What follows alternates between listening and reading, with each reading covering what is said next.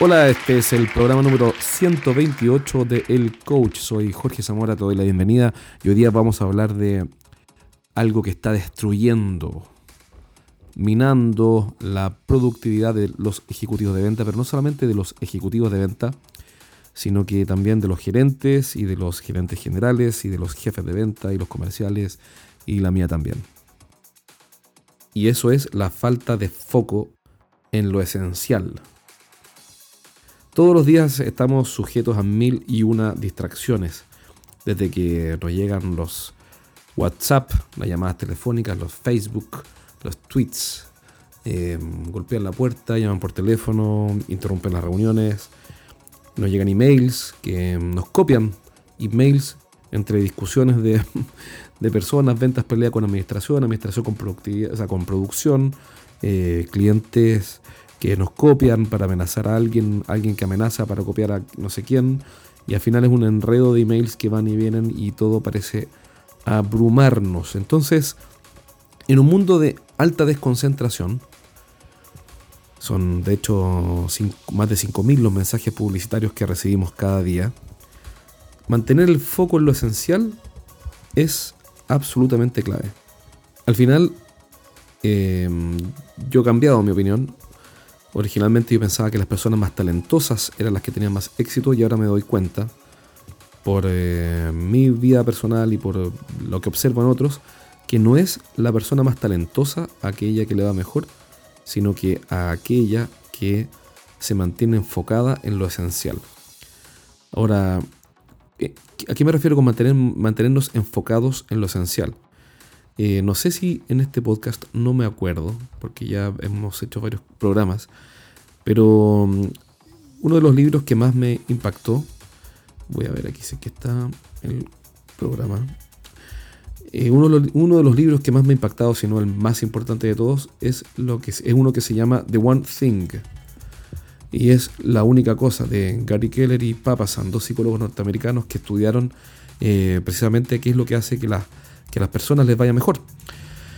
Y, una de las cuestiones que descubrieron, y que por, lo demás hace mucho sentido, es que sencillamente las personas que tienen altísima productividad, lo que hacen es mantenerse enfocadas en lo esencial, pero en una cosa. Es decir, no es que no hagan otras cosas, sino que su día lo organizan pensando en qué es aquello que si yo logro hacer hoy día, todo el resto se vuelve más fácil o innecesario. Eh, este libro ni que me pagaran lo, he recomendado hasta cansancio, lo escribo en mis newsletters. Cada vez que puedo lo recomiendo porque he visto cómo está ayudando a otras personas. No solamente me ha ayudado a mí, sino que ha ayudado a otras personas. Eh, y básicamente es lo mismo, es un, es un libro una investigación que lo que hace es sugerirte y enseñarte cómo mantenerte enfocado en lo esencial. Entonces, volviendo al tema, no, no, este no es un tema nuevo, no, este no es un asunto que se me ocurrió hoy día eh, en un acto de creatividad, sino que es de hecho, mi gran lucha, es mi gran desafío, cómo mantenerme enfocado en lo esencial. Entonces, em, sobre ese tema, sobre el foco, em, que hace que tengamos resultados consistentes porque nos vamos concentrando en un par de cosas que definitivamente cambian todo, como dice eh, Gary Keller y Papasan, eh, de ese foco vamos a hablar hoy día. Y lo primero que tenemos que preguntarnos es en qué enfocarnos. ¿A qué voy con eso?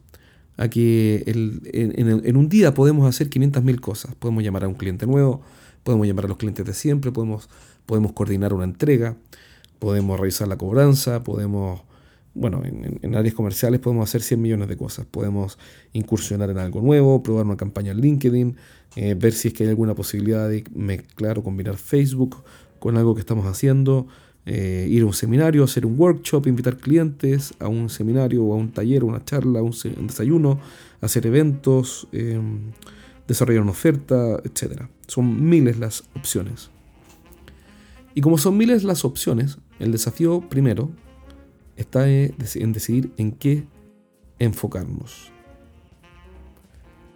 Y la forma de llegar a esa respuesta es hacerse esa pregunta, la pregunta que enseña Keller y Papasan en The One Thing. Y la pregunta es, ¿qué es aquello que si yo lo logro hoy día, todo el resto se hace o más fácil o innecesario. Entonces, por ejemplo, supongamos que tenemos eh, que llegar a las metas de fin de año y estamos eh, con problemas para eso.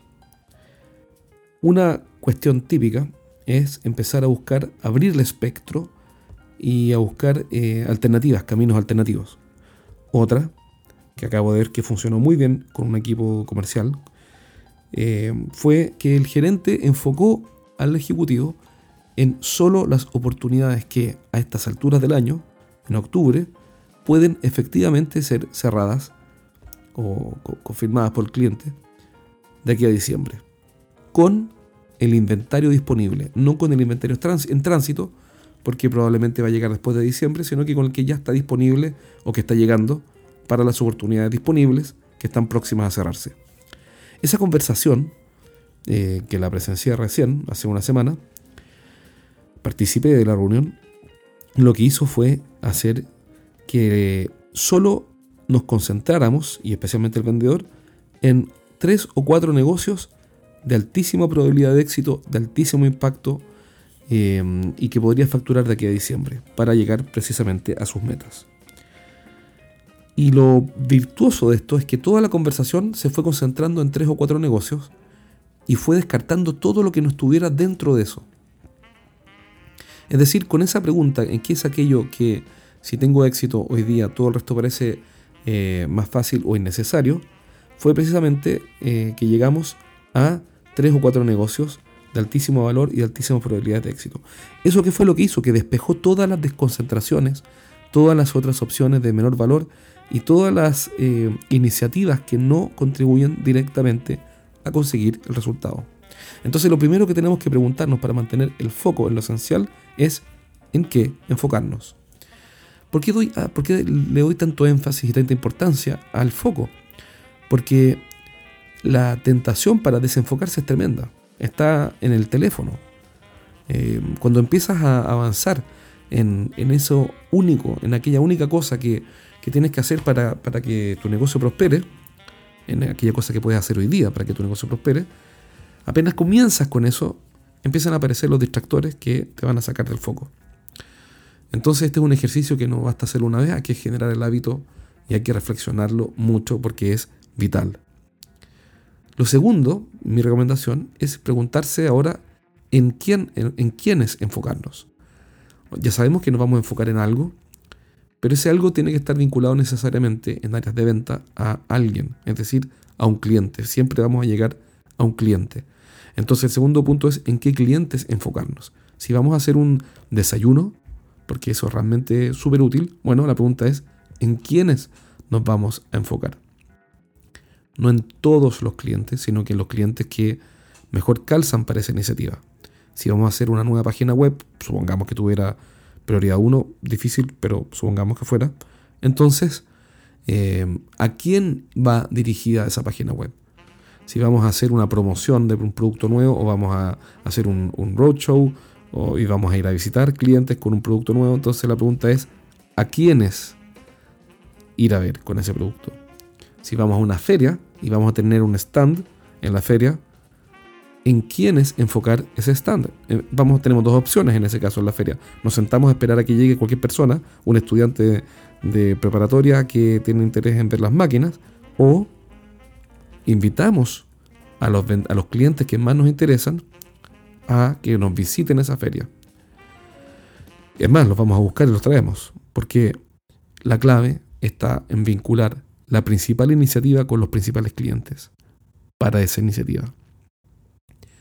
El tercer punto sobre el foco que tenemos que mantener es hacernos una pregunta, una pregunta muy ácida, que por, por eso mismo es una pregunta bastante buena. Y esa pregunta es la siguiente. ¿Cuál es el costo de desenfocarse? Para reflexionar al respecto. ¿Qué pasa si yo me, desenfoco? ¿Qué pasa si es que yo no hago lo que, lo que me propuse? ¿Qué pasa si no logro eh, con mantenerme concentrado en conseguir aquella cosa, aquella única cosa que hace que todo el resto sea eh, más fácil o necesario? ¿Qué, ¿Cuál es ese gran... ¿Qué pasa si no lo hago? Y la respuesta si es que estamos en áreas de venta? Es muy simple. La respuesta normalmente es mi negocio empeora, mi negocio se cae, pierdo la venta, pierdo el negocio. Y esta pregunta lo que busca, la pregunta de ¿qué pasa si me desenfoco? Lo que busca esa pregunta, que es el tercer punto de este podcast, es ayudarte a reflexionar sobre la importancia vital, esencial, crucial, estructural que tiene mantenerse enfocado en lo esencial. Y te lo digo desde el fracaso, yo he fracasado muchas veces en esto. En, del 100% de los esfuerzos, te diría que son un pequeño porcentaje, eh, que obviamente no lo he medido, pero, pero, pero un pequeño porcentaje de los días que tuve éxito en mantenerme enfocado. Ojo, no te confundas, no estoy hablando de la lista de tareas. Estoy hablando de la prioridad, no de la tarea.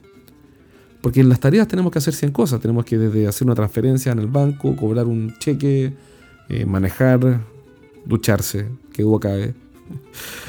Pero no estamos hablando de las tareas. Responder un email es una tarea. Estoy hablando de cuál es, en qué tenemos que enfocarnos hoy día, en qué tenemos que bloquear nuestro calendario hoy día para concentrarnos en ese proyecto o en ese gran o en esa próxima movida, en ese cambio que nos va a hacer que todo nuestro negocio mejore y que impacte a la vena nuestro negocio. ¿Qué, ¿Cuál es esa, esa actividad? ¿Es una conversación con alguien? ¿Es una entrevista a alguien nuevo en el equipo?